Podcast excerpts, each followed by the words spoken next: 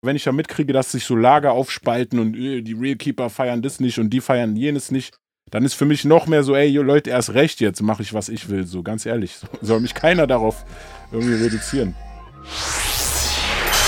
Uptown's finest. Hi Leute, mein Name ist DJ Ron und ich freue mich riesig, euch wieder eine neue Ausgabe vom Uptowns Finest Talk präsentieren zu können. Ich habe den wunderbaren Megalo zu Gast und wir quatschen ein bisschen über seine ersten Rap-Einflüsse, über Musikstile von Eurodance bis hin zu aktuellen Drill-Sound und natürlich auch seine neue Hotbox-EP. Außerdem verrate ich euch die mega peinliche Geschichte, wie ich Megalo kennengelernt habe. Das ist echt peinlich.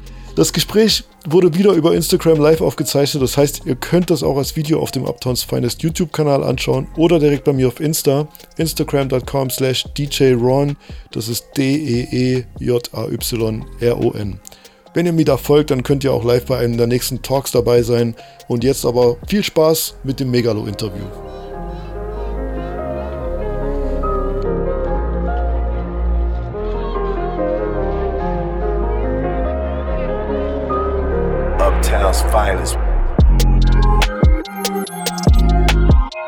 Jo, Dicker. Hey, Megalo, was geht Hey, ab? Mann, was geht's? Wie geht's dir? Freut mich sehr, dass du dir Zeit genommen hast, Natürlich, äh, freut mich hier auch. Instagram Live Talk mitzumachen. War gerade ein bisschen schwierig irgendwie so. Ich bin ja so richtiger Vollprofi bei Insta. Ja? Ich musste mir gerade erstmal erklären lassen, wie ich wieder live gehe. Ah, okay. Aber du hast es doch Lächerlich. schon mal gemacht, hast du gesagt. Ich habe schon zweimal gemacht, aber ist lange her. Und, Okay. Sehr gut. Profi halt, Aber jetzt hat es ja geklappt. Ich freue mich umso mehr. Ist mir äh, eine große Freude, dass du dir Zeit genommen hast. Ähm, wie geht's dir in Zeiten einer weltweiten Pandemie aktuell? Ja, ich würde sagen, den Umständen entsprechend noch ganz gut. Ähm, Ja. Meine Nächsten, meine Liebsten sind gesund und ich nage noch nicht komplett am Hungertuch oder irgend sowas. Ja. Also deshalb, also äh, gibt auf jeden Fall Leute, denen es deutlich schlimmer geht und ähm, deshalb, ich werde jetzt hier nicht sitzen und mich beschweren. Aber es ist natürlich schwer für die ganze äh, Entertainment-Branche, für alle, alle, Ja. die auf der Bühne stehen, hinter der Bühne, alle, die aufbauen, alle Musiker und so. Das ist auf jeden Fall eine ganz krasse Zeit Ja. Absolut. Ja, das ist dafür, wie du schon sagst, das Wichtigste. Man hat irgendwie ein Dach über dem Kopf, man muss nicht hungern. Voll. Und irgendwie sind wir hier in Deutschland eben immer noch im Vergleich zur Welt total gut dran. Voll, voll. Ähm, Die meisten hast auf du, jeden Fall. Hast du in der Zeit irgendwie Dinge getan, die du vorher, wofür, wofür, dir, wofür du vorher nie Zeit hattest, und jetzt, weil du weniger zu tun hast als Musiker oder weil du eben selten auf Tour bist? Also zwei Sachen auf jeden Fall, für die ich viel, viel mehr Zeit hatte. Das ist einmal mit meinem Sohn Zeit verbringen, der ist drei. Ja. Und der wäre normalerweise halt Ja. tagsüber im Kindergarten jetzt in der Zeit und war halt die ganze, also jetzt ist wieder Kindergarten aktuell, aber es war jetzt dreieinhalb Monate war Sense so, was auf jeden Fall auch nicht einfach ist, weil dreieinhalbjähriges Kind oder dreijähriges Kind will, hat viel Energie, will die ganze Zeit Aktion machen und Ja. eigentlich auch mit anderen Kindern spielen. Das war ein bisschen schwierig, aber gleichzeitig hatte ich halt einfach viel mehr Zeit mit ihm. Das habe ich auf jeden Fall auch sehr genossen von der Seite. Und das andere ist Beats machen tatsächlich. Also seit zwei. Ah, Jahren ja. habe ich angefangen, so ein bisschen mich mit äh, Ableton Live, dem Beatprogramm, zu beschäftigen. Und das ist halt immer tiefer, immer, immer, weiter vorangegangen. Und da habe ich jetzt echt Ja. sehr viel Zeit äh, in dieser Periode mit verbracht. So. Also bin auch ein gutes Stück weitergekommen, Beats zu machen. So. Macht Spaß, unglaublich viel Spaß. Glaube ich dir. Aber du hast jetzt eigentlich noch nichts, also es gibt noch keinen Beat von dir, der veröffentlicht ist, oder? Nee, also nichts offiziell. Nee, nee, ist nichts veröffentlicht. Nee, nee. Kommt aber noch bestimmt. Also mal sehen Okay. jetzt. äh, Ich habe jetzt gerade eine EP, die bald rauskommt. Da ist nichts drauf von mir, weil es halt Ja. schon fertig ist. Aber es ist nicht auszuschließen, dass auf dem Album, wenn es dann kommt, so, ähm, dass da auf jeden Fall was drauf ist. Und ich arbeite auch mit anderen zusammen. Also unter, ich will jetzt gar nicht so viel reden, sondern lieber dann die Sachen sprechen lassen. Aber mit Musa sind wir auf jeden Fall dabei, Sachen zu machen, die einfach unfassbar gut sind. Und Musa ist Ah, okay. einfach ein unfassbarer Rapper. Da freue ich mich schon drauf, wenn es losgeht. Ja, krass. Äh, Ich muss auch eine Geschichte mal erzählen, weil das ist, glaube ich, so die peinlichste Geschichte, wie ich äh, einen Rapper jemals kennengelernt habe. Ich weiß schon, was ob du dich kommt erinnerst. ja? äh, und zwar, äh, das war wirklich eine der peinlichsten Geschichten, wie ich jemanden kennengelernt habe. Und das warst halt leider du. Ich habe damals mit äh, DJ Schuster so ein Mixtape gemacht, wo wir so RB-Künstler aus Amerika genommen haben und das mit so Deutschrap-Features ähm, gepaart haben, wo wir ganz viele Künstler angerufen haben. Keine Ahnung, so Casper, Curse und eben auch dich. Und ähm, da, damals hatten wir, glaube ich, nur über MySpace Kontakt und dann haben wir das Mixtape rausgebracht. Du hast uns einen Verse geschickt, geschickt ich glaube, über weiß ich- Sierra. über Sierra, glaube ich, über einen Sierra-Song. Und dann haben, äh, haben wir uns auf dem Splash das erste Mal gesehen und ich habe so freudestrahlend, ey, hast du die CD schon bekommen, das Mixtape gehört? Und du sagst, ja, habe ich gerade auf der Hinfahrt und ich hatte mein Verse völlig falsch drin. Und ich so, oh Gott, nein. Ja, das ist das Schlimmste, was du einem Rapper antun kannst. Ja, das ist, das, auch, das ist auch für mich das Schlimmste, was, was, man, was überhaupt passieren kann als DJ, wenn man das eigentlich immer, es gibt ja auch DJs, die dann irgendwie so A Cappellas mixen und ich denke, Mann, ist überhaupt nicht drin, das ist total schief oder total falsch, das ist so, ein, so eine halbe Sequenz versetzt oder irgendwas. Und es ist dann tatsächlich mit deinem äh, A Cappella passiert und ich dachte mir, oh Gott, unser, erste, unser erstes Kennenlernen ist genau so gelaufen. Habe Ja, ich mich ey. mega geschämt, aber wir haben es ja irgendwie dann noch mal hingebogen. Voll, voll. Das muss man euch auch echt zu. Ihr habt da echt alles in die Wege geleitet, um das wieder hinzubiegen. Also da auf jeden Fall E- Ehren, Ehrensache dafür. So. Und ja, ey, das, sowas der passiert. ne? normal, also das war ja war uns so peinlich, also deswegen muss ich das Versteh unbedingt ich, erzählen, versteh weil ich. das so ein Ey, ich verstehe es und sowas passiert und auf jeden Fall für mich ist ja mittlerweile auch verjährt die ganze Geschichte. Natürlich habe ich mich tatsächlich geärgert, weißt du ja selber. na Aber- klar, logisch. Und Ey, und ganz ehrlich, ist nicht das einzige Mal, dass mir das passiert ist, tatsächlich. Also es ist das noch bestimmt noch zweimal passiert. So. Und du denkst dir jedes Mal, Alter, wie, wie kann das sein? Aber, ja, ja. aber alles gut, Mann. Ja. Äh, eine Frage, die ich oft stelle, aber die mich immer sehr interessiert. Was waren so deine ersten Rap-Platten, die du gehört hast? Also in welcher Zeit bist du groß geworden mit Rap? Ähm, ich bin in den 90ern sozialisiert worden. Also ich habe 93, 94 angefangen, so richtig bewusst Rapmusik zu hören.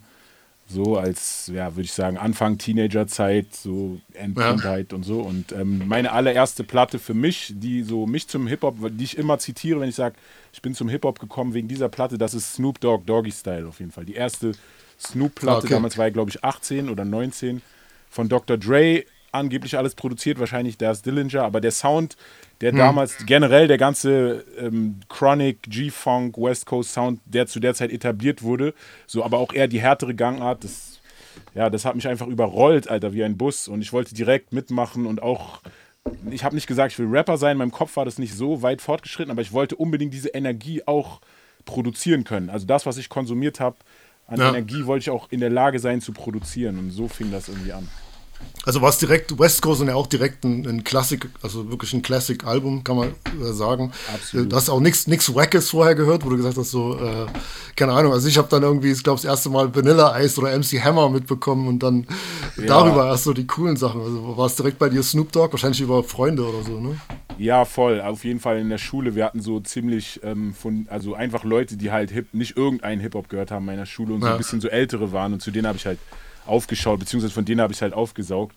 Ähm, nee, also was ich gehört habe, muss ich sagen, aber das bitte benutzt das niemals gegen mich. Es gab zu der Zeit auch diese Eurodance-Sachen, ne? Kannst du dich noch Ja. daran erinnern? So äh, Tour Unlimited, Culture Beat, Max Ja. oder wie auch die alle hießen. So, da gab es immer so, es war alles Snap. so ziemlich so four to the floor, so üz, üz, also Ja. halt irgendwie ein bisschen Uptempo, aber es gab immer so einen Rap-Part auf dem Track, der meistens Genau. ziemlich wack war, aber irgendwie war der schon so äh, installiert, dass der irgendwie schon eine Wirkung erzielt hat, da wo er kam in den Track, wo man keine Ahnung hatte von Rap vorher oder wusste, was wack und die, also ich weiß auf jeden Fall Tour Unlimited, da gab es so gab es auf jeden Fall ein, zwei Parts, die konnte ich auch auswendig. Wiggle it, just a little Ja, bit. War das Maximum? Overdrive, so, da hat er so bum, sigge, Ja. bum, sigge, bum, take it on to the maximum.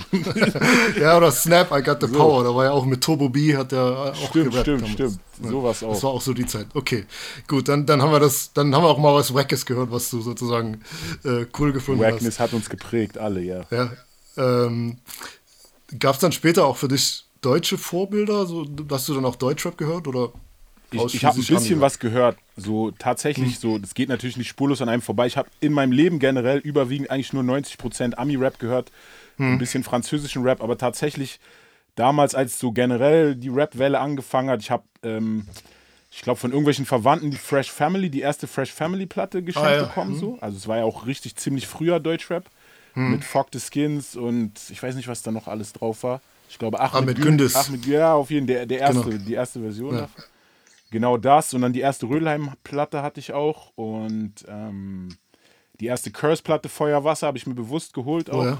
Dann natürlich, als Afrop kam mit, äh, mit Ferris der Song, das war für uns auch alle so als Berliner, wo wir auch sagen, okay, das ist richtiger Rap und Ja. so. Und dann, und dann für mich natürlich Sammy Deluxe, der dann irgend, ich glaube, ich bin nicht zu der Dynamite, aber zu der Sammy Solo-Platte habe ich das irgendwie entdeckt und war so für mich, okay, das, so hat das halt zu klingen, so. Also von mhm. meinem Verständnis, was ich bis dahin so über englischen oder Ami-Rap hatte, so von Reimtechnik und so, dies, das, war für mich Sammy so quasi, okay, jetzt macht es jemand auf Deutsch auf diesem Level und das war für ja. mich auch mit die Entscheidung selber auf Deutsch dann anzufangen zu rappen.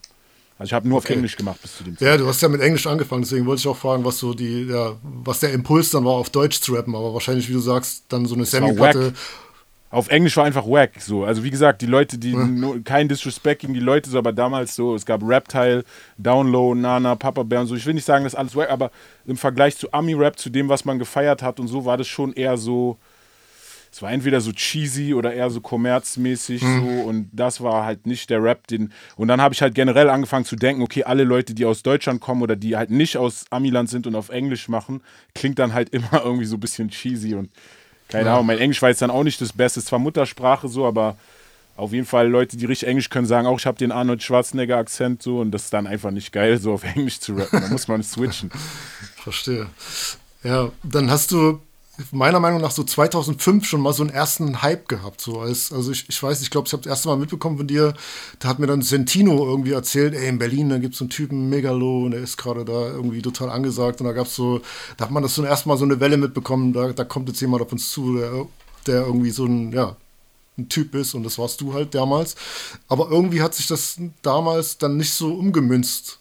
Hast du das auch so empfunden oder?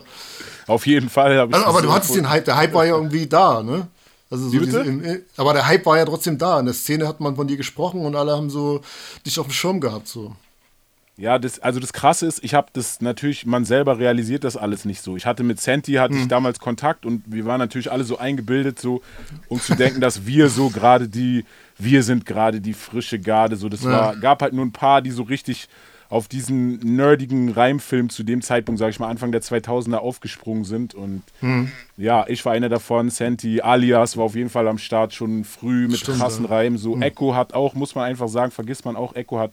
Wir haben alle einfach ähnliche Filme gefahren, so Styles mhm. P, Jada Kiss, äh, Diplomats, sowas halt gehört so. Und das war so ein bisschen so eine Untergrundwelle auch. Dann gab es auch in Berlin so, keine Ahnung, Kid Cobra und und auch genau. äh, im Ruhrpott ja. Snagger und Pillard halt so. Das war so ein ja. bisschen so eine, so eine Art Technik, Reim, reduzierte Welle, so, aber ja. für mich war das damals jetzt noch nicht szenerelevant. Wir haben dann, was tatsächlich passiert ist, dass wir einen ganz guten Kontakt zur Juice bekommen haben damals und mhm. da voll viel so Exclusive, also ich habe so einige Exclusives gedroppt, wo ich halt eigentlich noch nichts gerissen hatte, so und da kam so auf jeden Fall, glaube ich, auch ein bisschen Bekanntheit.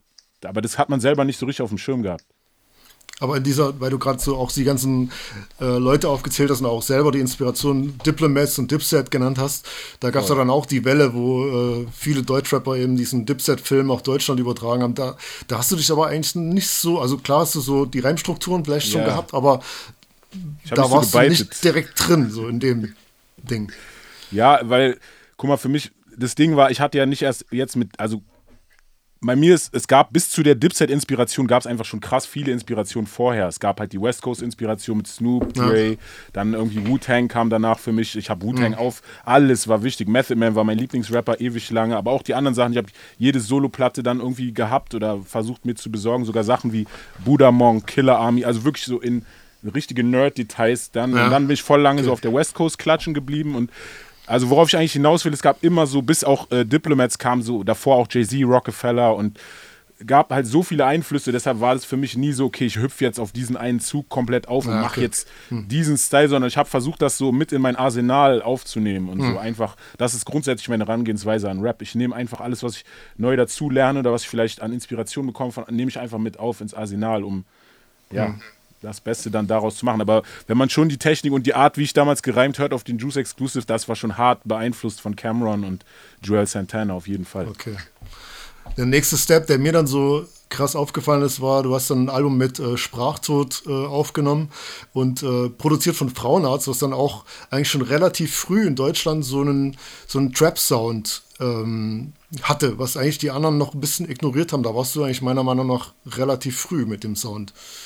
Ja. Also angeblich die erste Kronk-Platte. Damals hieß es ja noch nicht Trap. Ja, ja, genau, ja, genau. ja, genau, dieser Crunk-Sound. Wir haben dann auch angefangen, so in unserer Area sehr viel so Crunk-Partys zu haben, halt, oder weil wir auch durch die Nähe zu Süddeutschland, wo halt so viele Ami-Bases waren, wo der Sound auch in den, in den, Clubs und so lief, ähm, haben wir das auch dann relativ schnell, weil für mich war das erstmal ein Kulturschock. Ich war so, ich bin mit East Coast sozialisiert und Nas und alle mussten irgendwie ähm, so einen gewissen Flow haben und dann kam halt Lil Jon, der einfach nur rumgeschrien hat und einfach noch so Hooks geschrien hat. Das war für mich erstmal ein Kulturschock und dann Versteh habt ihr aber relativ relativ früh habt, hast du eben mit Sprachton auf Beats von, Fra von Frauenarzt eben so ein, so ein Crunk-Album gemacht. Das fand ich krass. Und meiner Meinung nach gab es auch noch ein zweites Album davon, was nie rausgekommen ist. Das ist richtig. Aber nicht mit Frauenarzt. Das war tatsächlich damals mit KD Sapir und ein paar Produzenten aus dem Umfeld von Sprachtod Ja. äh, gemacht. Ging auch in eine andere Richtung. Also es war mehr so viel, also vielseitiger, würde ich sagen. Oder nicht so ganz klar in eine Richtung. Das mit Frauenarzt war ja schon, das haben wir in drei Tagen gemacht. Ja, Also okay. das kann man heutzutage eigentlich, ich kann es kaum glauben, so langsam wie ich heute geworden bin. Wir haben wirklich in drei Tagen alles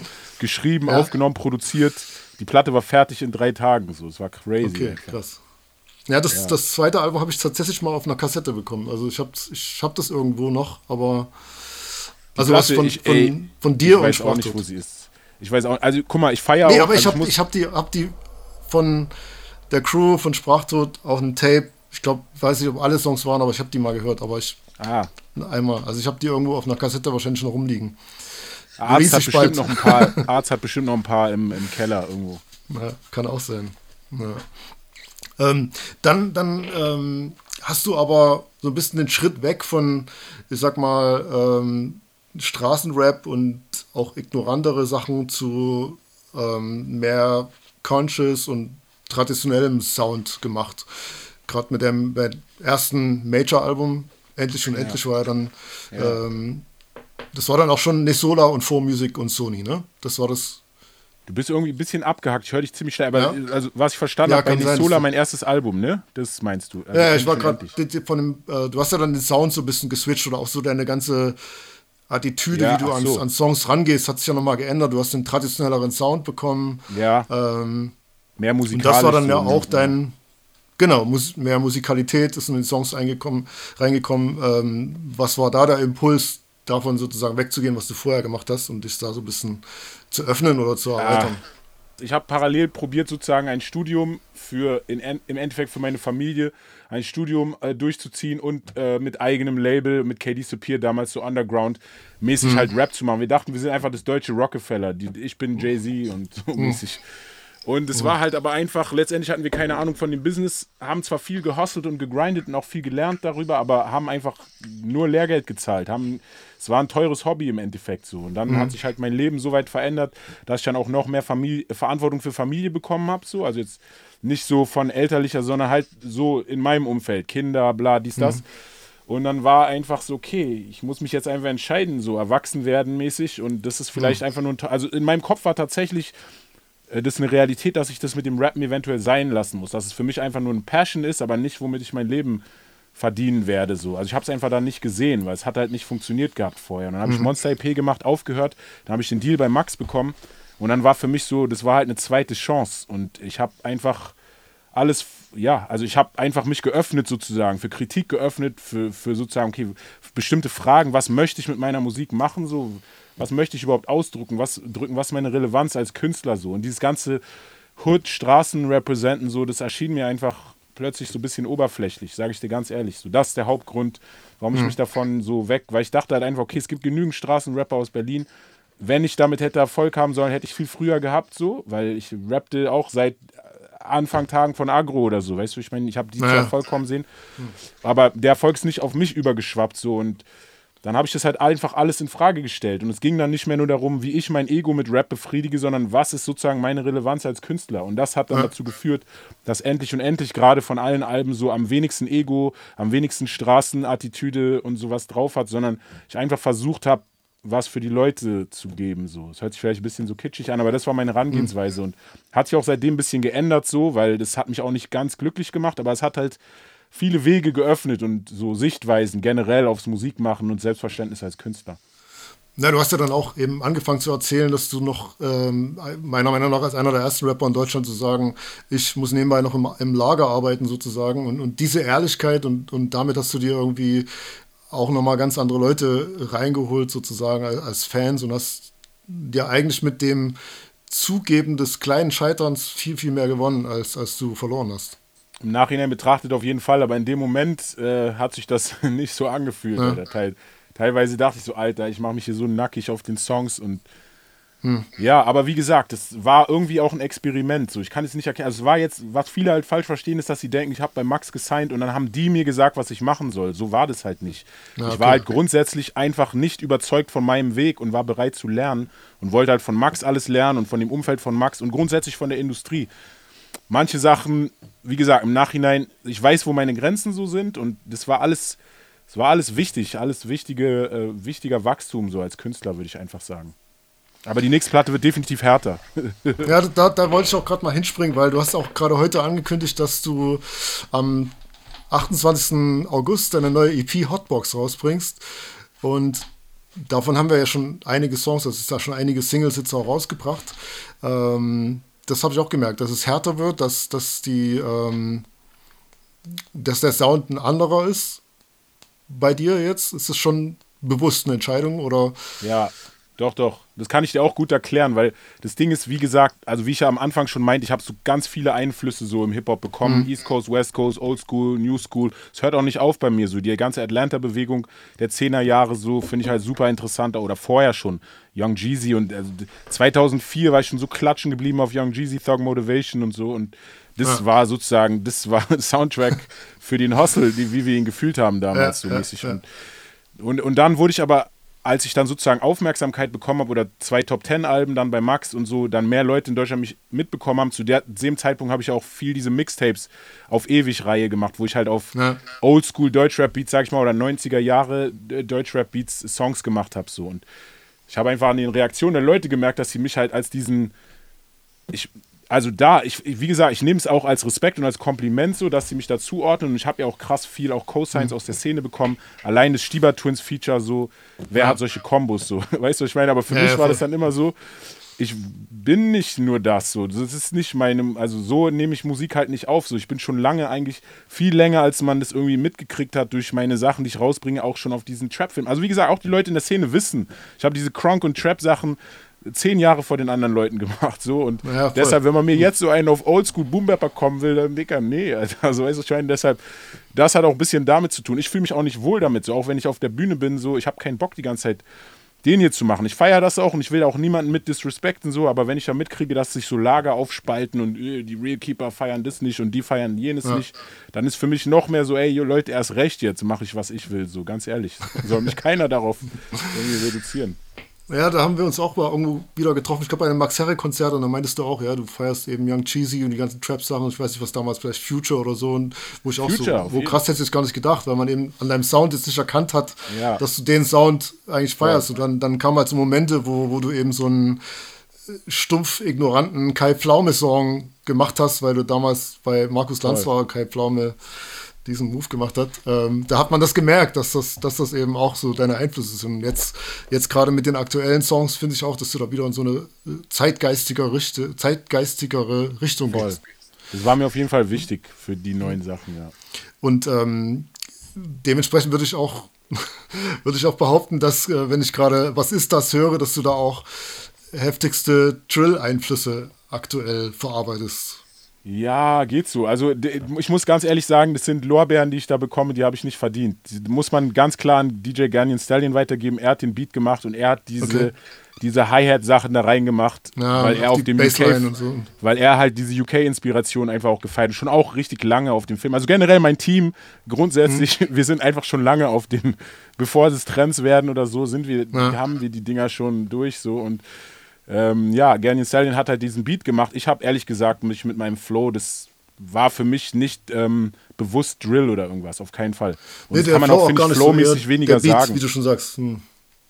Der Beat, ja, genau. ja, der, der, der Beat hat mich daran erinnert. am Ende ist es ja so ein Hi-Hat-Ding, aber wenn man jetzt so genau guckt, was so UK, wie die jetzt den Drill im Hi-Hat-Game definiert haben, dann ist, was ist das jetzt eigentlich nicht typischer? Es ist halt ein bisschen ein anderes Hi-Hat-Game, deshalb so Ja. ist es, aber es ist jetzt nicht zwingend Drill so. Also ich glaube, Nee, es ist nee, einfach nur UK-inspired.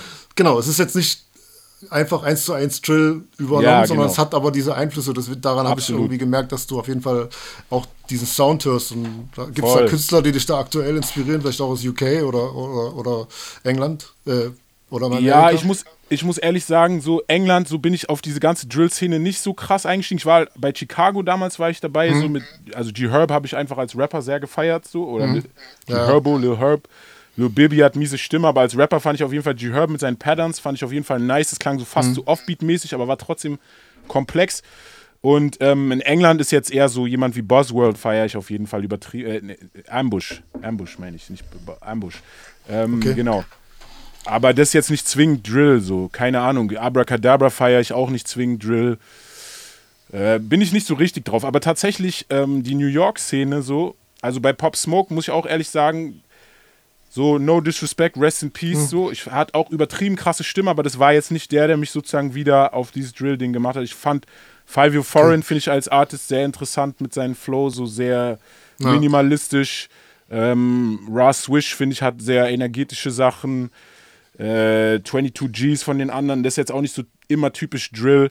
Also da gibt es so ein paar. Ich habe ich mich jetzt bin nicht so krass tief, aber ich finde einfach generell diese es sind einfach Youngins, die einfach ihr Ding machen, drauf scheißen und so ein bisschen in eigene Richtung Ja. gehen. ist natürlich beeinflusst vom UK Drill. Also Chicago Drill hat UK Drill beeinflusst, UK Drill beeinflusst jetzt den hat den New York Drill auf jeden Fall beeinflusst, aber die machen trotzdem noch mal was anderes. So, die gehen dann auch mit Trap Patterns drauf oder so, zum Beispiel so Flows wie so generell, wenn die New Yorker schon Atlanta-Anlehnung gemacht haben, war das ja schon anders. Damals mit Designer Ja. und so. Und so ein bisschen gehen die auch aus meiner Sicht so auf die Drill. Ich finde es einfach alles spannend, so wie jede Identität oder je, jede Sta je, jeder hat ja seine Identität, wie er dann mit so Sounds anders umgeht. So. Und Das, das, das bringt auf jeden Fall einen neuen Wind, also in eine andere Richtung. Es ist, ging mal wieder ein bisschen düsterer und, und rauer und mehr Straße irgendwie.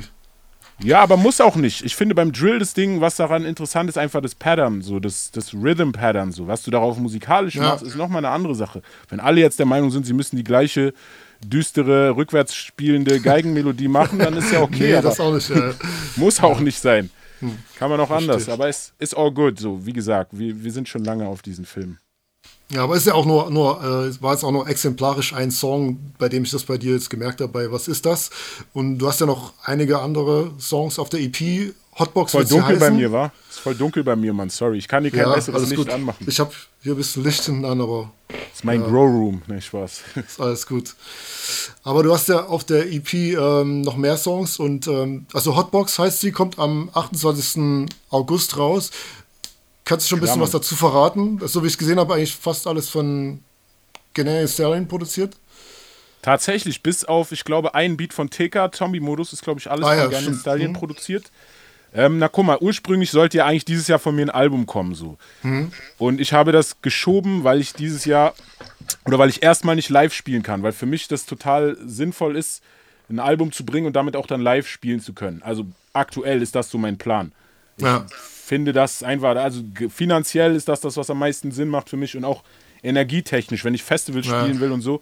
Ein Festival bucht dich nicht in einem geilen Platz sozusagen mit einem zwei Jahre alten Album mäßig. Es sei Stimmt, denn, du bist ja. Triple Platinum oder so, aber davon muss man jetzt ja nicht ausgehen unbedingt. Deshalb ähm, war das für mich so, okay, ich bringe das dann, wenn ich auch wieder spielen kann. So. Und deshalb habe ich es erstmal auf nächstes Jahr geschoben, aber es ist ja auch noch nicht abzusehen, wie es nächstes Jahr aussieht.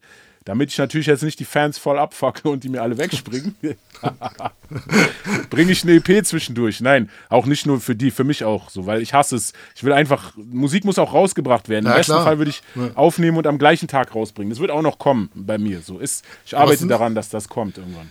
Sind das Aber jetzt aktuell gibt's erstmal nur eine vom EP. Album? Also die bitte? EP sind das Songs vom Album oder sind das schon Ja, wieder Mann. neue Songs? Nein, nein, die EP ist eigentlich das alles Zeug, was hätte Album sein sollen. Also alles das, was ist das, Hotbox, das war ja alles schon Promo fürs Album so. Und alles, was ihr jetzt bekommt, ist Albummaterial und das Album wird einfach weiter und fertig gemacht. Aber so, dass es jetzt nicht einfach nur, wir nehmen ein paar Songs und machen sie auf die EP und dann machen wir ein paar andere Songs Album. Das hat alles einen stringenten Faden so. Also die EP hat auf jeden Fall, das ist wie ein Mini-Album und wie auch gleichzeitig ein, ein Weg hin zum Album so. Also das ist alles Okay. im Zusammenhang so und auch die Videos, die wir jetzt machen, sind im Zusammenhang. Das ist eine Trilogie jetzt mit den Cartoon-Videos. Das dritte Video kommt, glaube ich, schon in zwei Wochen oder so. Und also noch vor der EP. Und ja, genau. Wir haben uns auf jeden Fall was überlegt. Ich hoffe, den Fans gefällt. Es sind total viele verschiedene Facetten. Wie du selber sagst, Drill ist dabei. Äh, Ja. mehr so die straighten, so Griselda-mäßigen Vibes, dann halt so Reggae-Vibes, auch ein bisschen Afrobeats habe ich auch gehört. Was meinst du? Ein, ein, ein Afrobeat-Song habe ich auch gehört, also der so Ja, in die Afrobeat-Richtung geht. Featuring Sugar Also- MMFK auf jeden, auf jeden Fall. Afro-Hit. Genau. Magst du eh, magst du schon mal erzählen, wer noch dabei ist? Also die Features Sugar MMFK hast du gerade gesagt. Genau, Sugar Gringo ist dabei. ist ja, das, den Song kennt man schon. Ja, das ist jetzt nur brandexklusiv für dich, weil eigentlich wollte ich mit den Infos erst morgen oder übermorgen rausgehen. Aber also Mayan ist auf jeden Fall dabei, Sugar ist dabei, Gringo ist dabei. Habe ich jetzt irgendeinen vergessen gerade? Ich, ich glaube, also ich glaube, die habe ich auch gesehen. Beim, oder die habe ich, Ich auch glaube, gehört. die waren's. Ich Ja. glaube, die waren's. Auf jeden Ja, glaube ich. Hey, ich weiß, du bist ein bisschen in Eile heute, deswegen machen wir eine kurze Ausgabe heute, aber ich habe mich trotzdem sehr gefreut, dass du dir Zeit genommen hast. Ey, ich danke Und- dir, Mann. Ja, äh, ich habe noch, noch eine kleine letzte Frage. Ich habe mitbekommen, dass du ja auch viel Songwriting machst und ähm, Geht so. Gibt's, geht's so. Gibt's, weil ich habe mich gefragt, gibt es da einen Song, den man vielleicht kennt oder, oder wo man das nie gedacht hätte? Ich weiß zum Beispiel, Curse hat mal für Scooter geschrieben und hast du auch irgendwie so ein Ding gemacht, wo man das nicht weiß, dass du mitgeschrieben hast irgendwo? Auf jeden Fall gibt's die. Und äh, das ist auch gut, dass man es nicht weiß. Du bi- bist nicht bereit, das zu verraten, ne? Erst, Nicht erst wenn deine Also- Biografie erscheint. ich habe das auch unter anderem Namen gemacht, so eigentlich. Also, Ja. ähm, warte, war lass mich überlegen, ob ich dir irgendeinen Hint geben kann. Also, ich habe auf jeden Fall mal so einen englischen Rap geschrieben für jemanden, der aus dem deutschen Pop-Bereich kommt und äh, so eine Art Teenie-Star war, auch in Kinderfilmen mitgespielt hat. Ein Geschwisterchen ist von einem Ah, ja, ja, ja. berühmten. Äh, einem Okay, also Mehr ich, gibt's glaube, nicht. ich Mehr gibt's glaube, nicht. ich glaube, ich kann es ich kann Es es war, es war glaube ich, eine B-Seite. Das war, glaube ich, eine B-Seite. Das war keine Okay. Single, aber. okay. Und für den Checker habe ich mal was geschrieben. Stimmt, das kann ich auch mich outen.